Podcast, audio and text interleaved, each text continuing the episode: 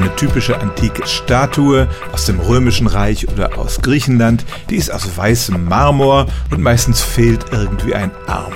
Dass die früher ganze Arme hatten, kann sich jeder denken, aber tatsächlich ist auch bei der Farbe was verloren gegangen.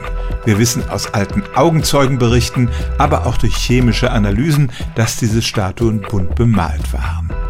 Farbe ist im Laufe der Jahrhunderte verloren gegangen und als man sich in der Renaissance vor 600 Jahren auf die klassischen Ideale besann, da dachten die Menschen tatsächlich, die antiken Statuen hätten dieses reine, unverfälschte Weiß gehabt und die Nachempfindungen durch Künstler wie Michelangelo wurden ganz puristisch aus weißem Marmor gefertigt.